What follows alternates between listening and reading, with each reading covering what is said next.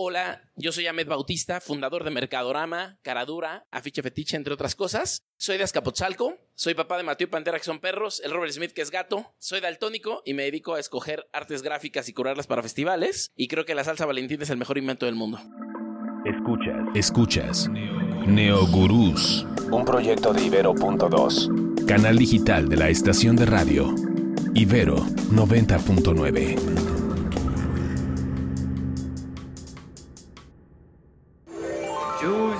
fighter.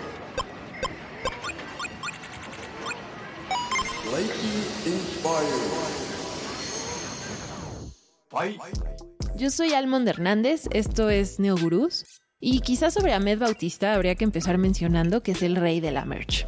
Ahmed quería vencer a la piratería, esa que se pone afuera de los conciertos a vender tazas y playeras de tu artista favorito, y para ello se armó de un pelotón de los diseñadores más talentosos, no sin antes hacer un modelo de negocios y un plan de acción. Ahmed ha trabajado con Interpol, con Phoenix, con Tame Impala, con Daft Punk, con Jack White, con los Raconteurs y un muy largo e impresionante etcétera. Ha sido parte del nacimiento del Caradura, de Puentes, de is the Shit, y fue prácticamente el responsable de traer a México los afiches o carteles de conciertos como los conocemos hoy, conectando artistas con bandas y músicos. No por nada, Mercadorama recién tuvo su propia expo en el Museo del Objeto Modo, con más de 600 pósters en serigrafía en exhibición.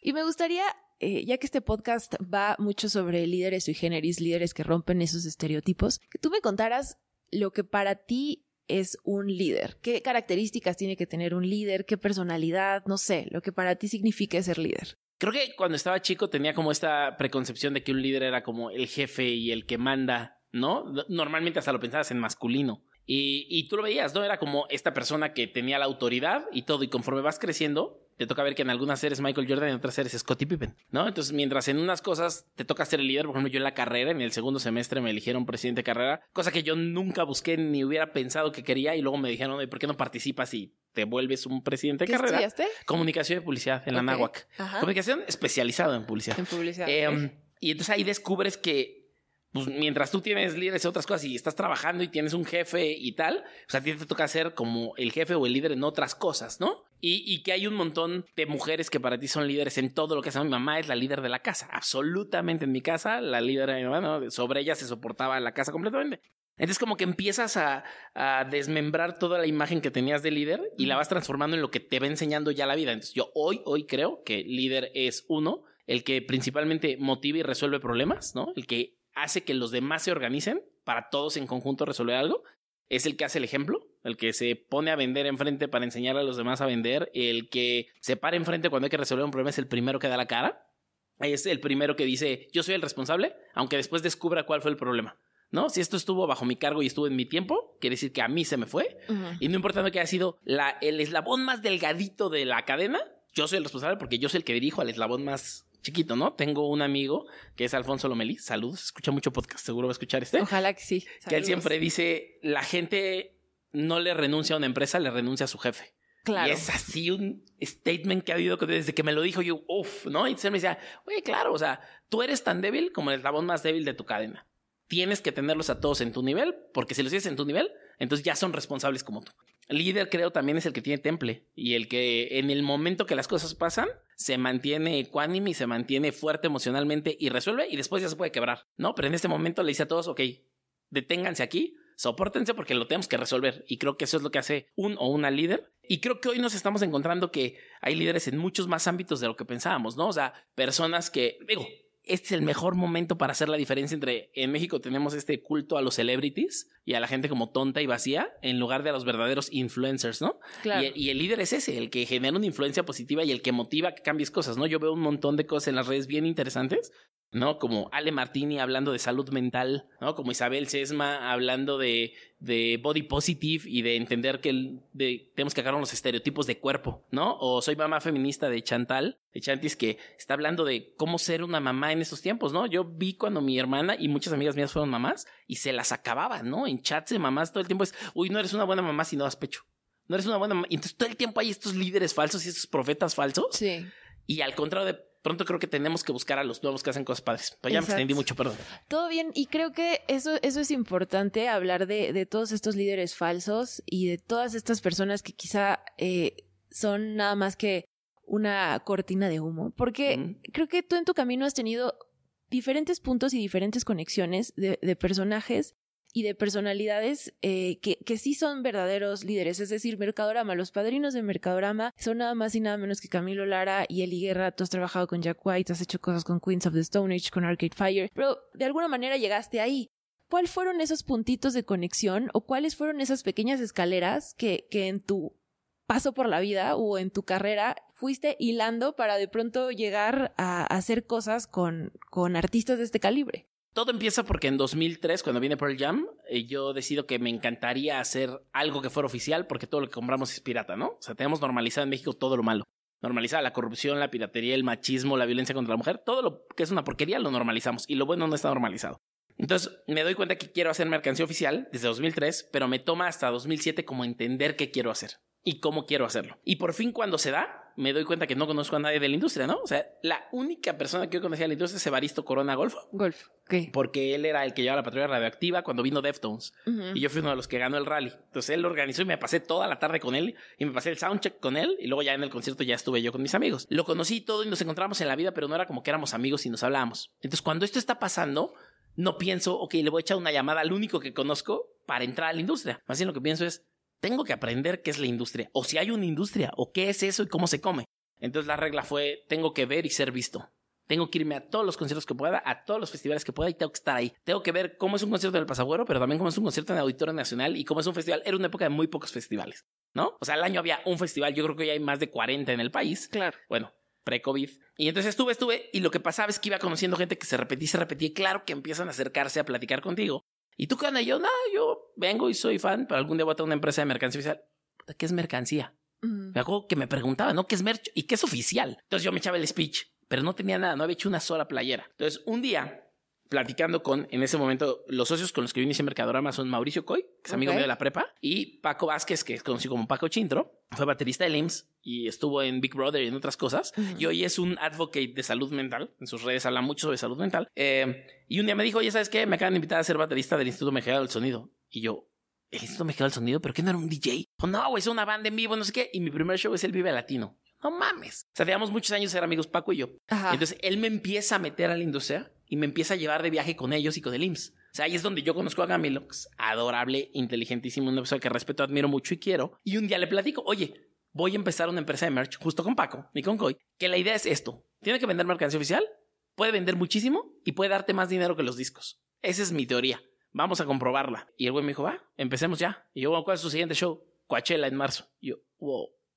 O sea, ya no solo es vender en México, es ahora vender en Coachella. ¿Cómo importas las cosas? Obviamente te las llevas ilegal, porque no tienes idea de nada. Te las Claro. llevas en maletas, Sí, sí. las cruzas con tus amigos y luego en el hotel las, las juntas en un lugar. Vas y las dejas a Coachella en el horario que te dieron y aprendes que es complicadísimo, ¿no? Y al siguiente año, o sea, ahí regresamos, hicimos Vive Latino, Ujú. trabajamos con bandas y al siguiente año le escribimos a contacto arroba eliguerra.com. Hola, nos encantaría trabajar contigo. Eh, no hemos visto si tienes o no merch oficial, pero si no tuvieras, nos encantaría. Sabemos que vas a sacar un disco nuevo. Nos encantaría pues, empezar esta carrera contigo. Y a los dos días recibo una llamada del celular. Hola, te habla Eli, con su voz así increíble, ¿no? Hola, te habla Eli. Yo me acuerdo que pensé, puta, ¿qué hago con la... Hola, sí, Eli, ¿cómo estás? Y entonces ya finges que todo está muy bien, ¿no? Estábamos, Sí, habíamos abierto todo, un todo tranquilo. un puesto en el bazar de lo más verdes, me acuerdo. Que no funcionó nada, pero lo hicimos porque somos de por allá. Yo soy de Azcapotzalco, pegadito Chegaray. Y entonces me habló y me dijo, oye, ¿sabes qué? No tengo mercancía oficial para este concierto del Metropolitan y es en semana y media. ¿Te avientas con el toro? Y yo, sí me lo aviento. Ok, perfecto, te espero mañana en mi casa y hablamos. Todo lo que tú has soñado en tu vida, que es trabajar con alguien del nivel de Camilo Herrera o de Eli Guerra, Ajá. se da en menos de 12 meses y tú te tienes que poner al nivel de eso. O sea, eres alguien que todavía no sabe imprimir la playera perfecta, llevas años perfeccionándolo, los impresores de México no lo eran, la calidad no era lo que tú querías, pero pues tienes que decir sí a todo y me la aviento. Y entonces fuimos a su casa, nos invitó a cenar, es divina, es una de las personas más fáciles con quien trabajar. Y nos explicó y nos dijo, tengo un Metropolitan, la persona con la que yo hacía el merch durante muchos años, creo que ahorita ya no nos entendemos como quiero, pues, ¿cuál es su oferta? Y nosotros, ok, pues es hacer esto, invitar artistas gráficos que no sea lo que tiene el disco porque el pirata lo va a agarrar, la, la, la. Ok, háganlo, todo me gusta, sí, mándenme nomás diseños para probar porque soy, eh, pues me gusta involucrarme en todo el proceso y aprender. Pues le mandamos todo y sí, no, mueve acá, ta, ta, pero facilísimo, o sea, nunca una barrera, nunca habla con mi manager, nunca habla con mi booker y lo hicimos y para el segundo show que era en el Teatro Diana, nos, nos aventamos a decirle, oye, queremos una serigrafía en papel. ¿Y qué es eso? Y nosotros, pues un artista gráfico hace un arte y da, ok, va. Lo hacemos, no se lo mandamos a que lo apruebe. Invito a Kraken, no lo conocía, todo fue por mail. Kraken, el artista, me lo de decir. sí, sí, sí, me lo presentó Kiki Yervides, que tenía en ese momento la tienda Kong. Eh, ya se ha convertido en gurú con Ok. Cha. Me manda sus datos, hablo con él, todo por mail. El güey me manda su arte, lo imprimo con Negrete, ¿no? El impresor de papel en aquel momento. Luego con Negrete y llego a su casa y nos conocemos el día que lo va a firmar. Y yo lo primero que hago es pagarle, ¿no? Así enfrente le doy su sobre. Me firma, voy con Toy, que es Tiburón 704, muy conocido de eh, muralista mexicano, ilustrador. Toy hace el otro, Toy hace el de Guadalajara. Y vamos y se los dejamos al camerino a Eli para que los firme. O sea, bueno, ni siquiera para que los vea, para que los vea. Mm. ¿no? Y me dijo, ah, pues igual los firmo. Y cuando nos vamos a comer, recibo una y me dice, esto no es lo que yo creí que era. Yo, ¿cómo?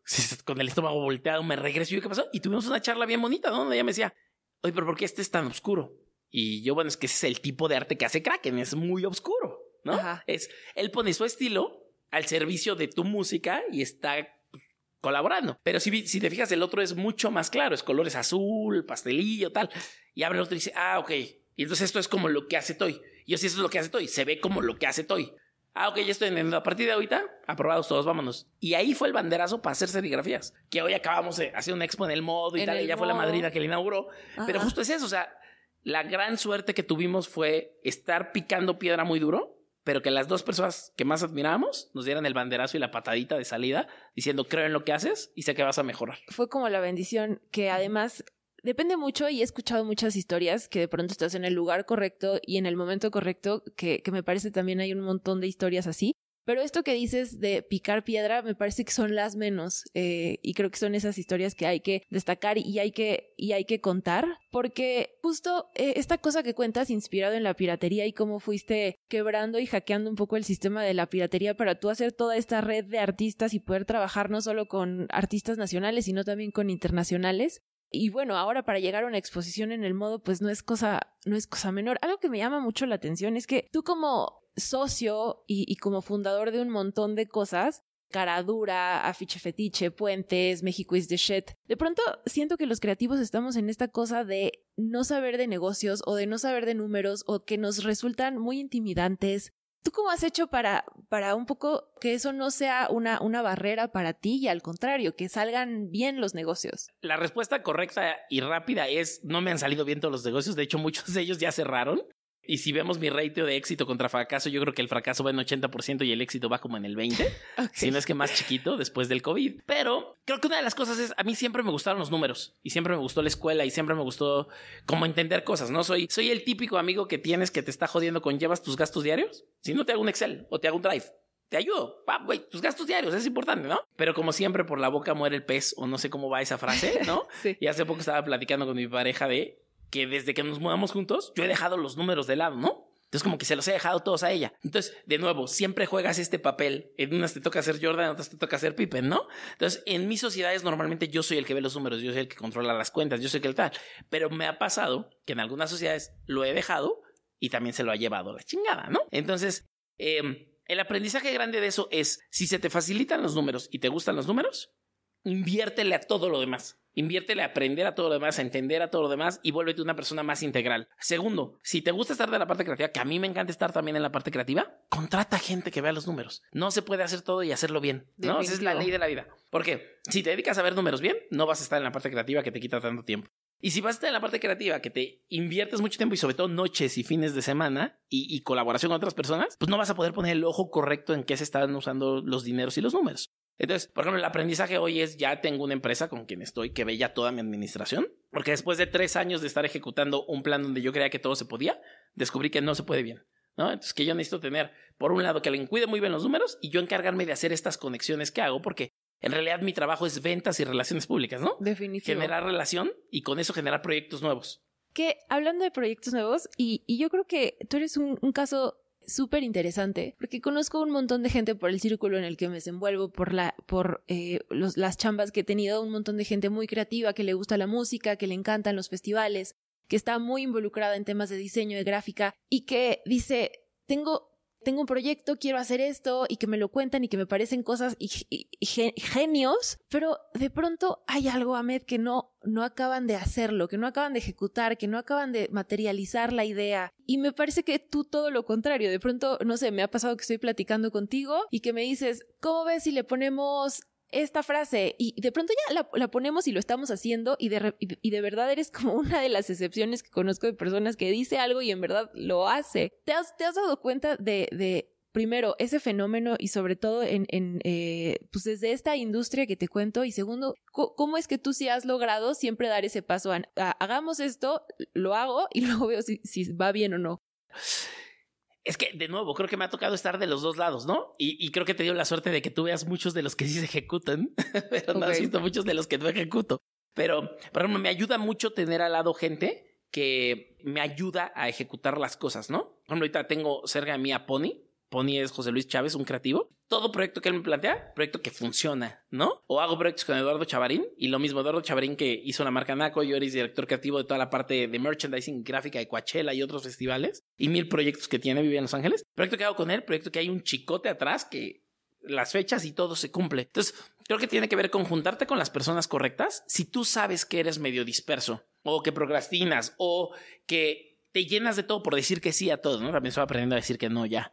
Eh, para esta década quiero aprender a decir que no muy bien. Pero justo, si tú sabes que eres un poco disperso y que eres una persona que a veces toma demasiado tiempo para ciertos proyectos, júntate con la gente que te va a ayudar a que eso no pase. Y segundo, un punto bien importante es, si me obsesiono yo con una cosa, esa sí me va a salir. Y esa sí no la suelto, ¿no? Que es lo que me ha pasado con Mercadorama, me pasó con Caradura, me pasó con Afiche Fetiche. Y ahorita traigo un par de proyectos ahí que estoy absolutamente obsesionado y es lo que me levanta de la cama. Claro. Entonces, sé que no me voy a, o sea, no me voy a ir a dormir y descansar y la cabeza no me va a soltar si no avancé un ratito, un cachito la aguja de lo que estaba planeando. Y también acá dos cosas. Por, por un lado, esto que pasó con Mexico is the shit, que es, es un ejemplo de la vira- viralidad antes de la viralidad. Es, como una viralidad que ni siquiera sucedió, bueno, sí, sí, gracias a Internet, pero se volvió básicamente parte de la piratería, ¿no? Claro. Y estaba, estaba en todos lados. Eh, ese, ese ejercicio de, de, de México is the shit, esta, esta chamarra que tú hiciste primero como un uniforme para artistas y que de pronto pues ya estabas vendiéndola por todos lados. ¿Qué, qué, qué enseñanza, qué, qué te dejó eh, esa experiencia de, de, de haber tenido eh, pues, un, un producto mega viral,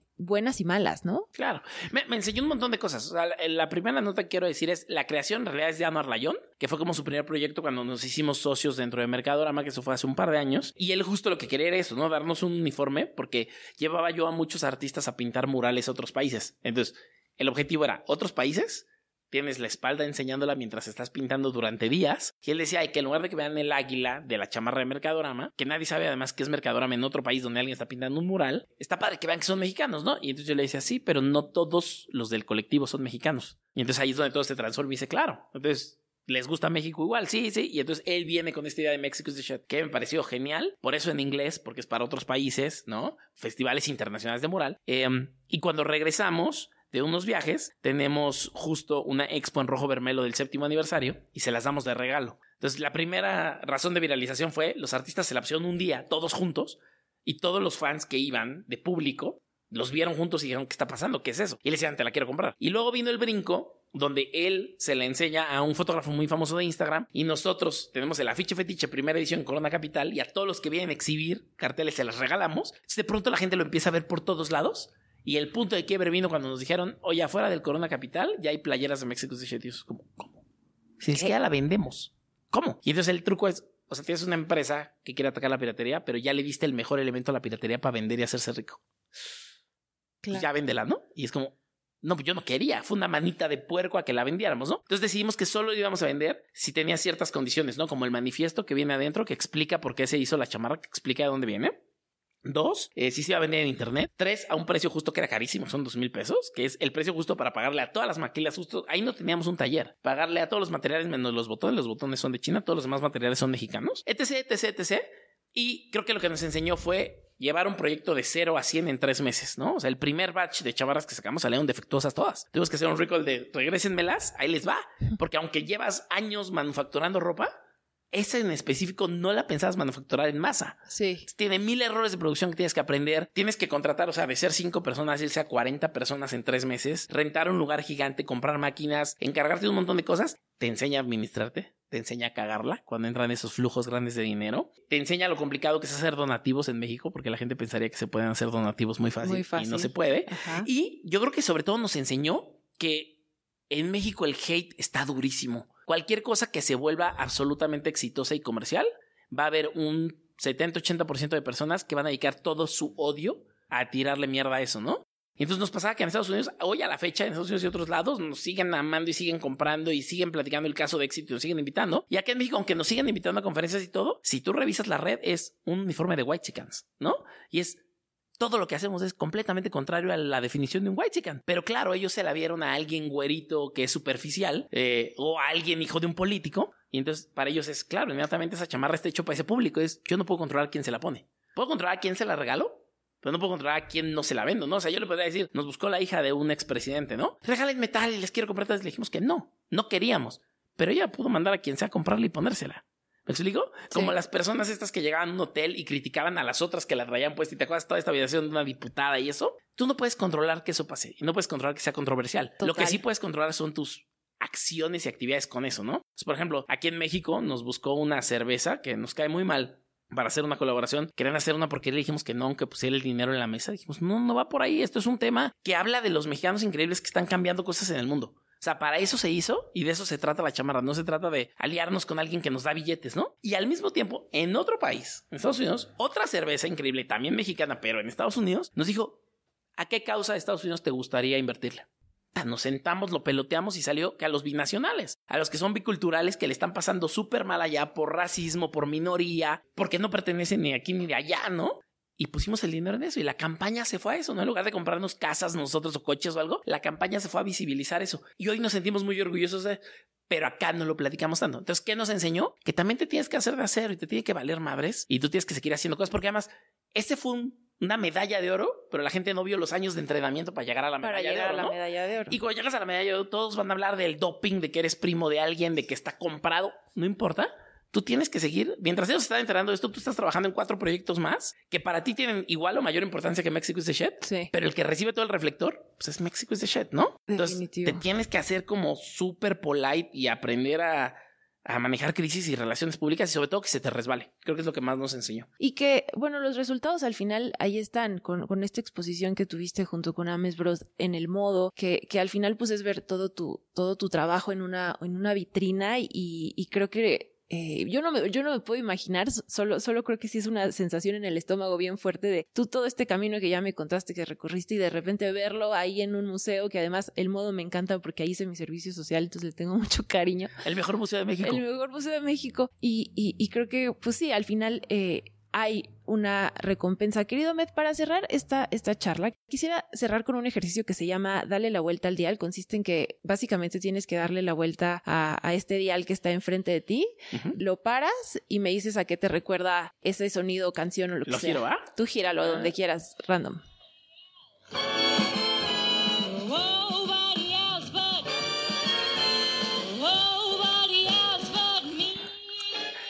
¿Le paro o lo dejo ahí o le va? Ahí déjalo, ahí déjalo y a qué te, a qué te recuerda eso que, que Pues- se pues- paró la radio. Pues lo que está sonando me recuerda a las barberías a las que acompañaba mi papá de chiquito. Mi papá siempre tuvo o bigote o barba Ajá. y siempre lo acompañaba a las barberías donde estaban. Ahí, por ejemplo, entre eso y la casa de mi tío Francisco descubrí que las Playboy eran revistas de contenido, ¿no? Que no eran solo de mujeres desnudas, que te dan unas entrevistas increíbles. Pero también el radio me recuerda mucho a mi papá porque el güey, desde que se paraba de la cama, se bañaba iba en el coche, escuchaba radio hablaba. Cosa que a mí me era muy raro porque con mi mamá yo solo escuchaba música. Ajá. Si estabas con mi mamá en la casa o en el coche, escuchabas música. Pero si estabas con mi papá, escuchabas radio hablada. Entonces, cuando yo crecí y empecé a entender lo que la radio iba a hacer para mí, pues escogí la radio que combinara los dos, pero que fuera principalmente música, ¿no? Entonces me tocó escuchar. Yo crecí con radioactivo y después con reactor. Entonces, y luego cuando estuve en la carrera, empecé a escuchar Ibero, porque parte de nuestro objetivo como, como planilla y todo era por qué Ibero tiene radio y la Náhuac no tiene radio. Claro. ¿no? Cuando yo me salí ya tuvieron Radio Anáhuac, que igual eh, se siente orgullo por eso. Pero creo que la radio vivió junto a mí todo el tiempo. O sea, todo el tiempo había un radio prendido y hoy yo, o sea, cambié todo eso por streamings, obviamente, y apenas le estoy entrando mucho a los podcasts. O sea, irónicamente teniendo puentes con Russo, con Golfo, con Julio, no le podía entrar tanto a podcast porque yo sentía que no tenía el tiempo, ¿no? O sea, Ujú. era un compromiso muy grande y yo ya iba en bici eh, 10 minutos a la oficina, era complicado. Y hoy, con la pandemia, no sabes cómo le he entrado a los A podcasts. los podcasts, definitivo. Cabrón. Creo que han sido nuestra compañía de, de cuarentena en muchos sentidos. Sí, Y pues nada, es el futuro. es el futuro. Y es, sí, es una transformación de la radio, ¿no? Es el hijo de la radio, me encanta. Exacto. Como esto, Ibero 2.0, ¿no? Que estamos haciendo esto. Para conocer más sobre el trabajo de Ahmed Bautista, busquen Mercadorama en todas las redes sociales. Neogurús es un podcast de Ibero.2, canal digital de la estación de radio Ibero 90.9. Yo soy Almond Hernández, arroba Almondomi, y agradezco a Jorge Ceja Morán en la producción y a Auriel Rodríguez en la realización.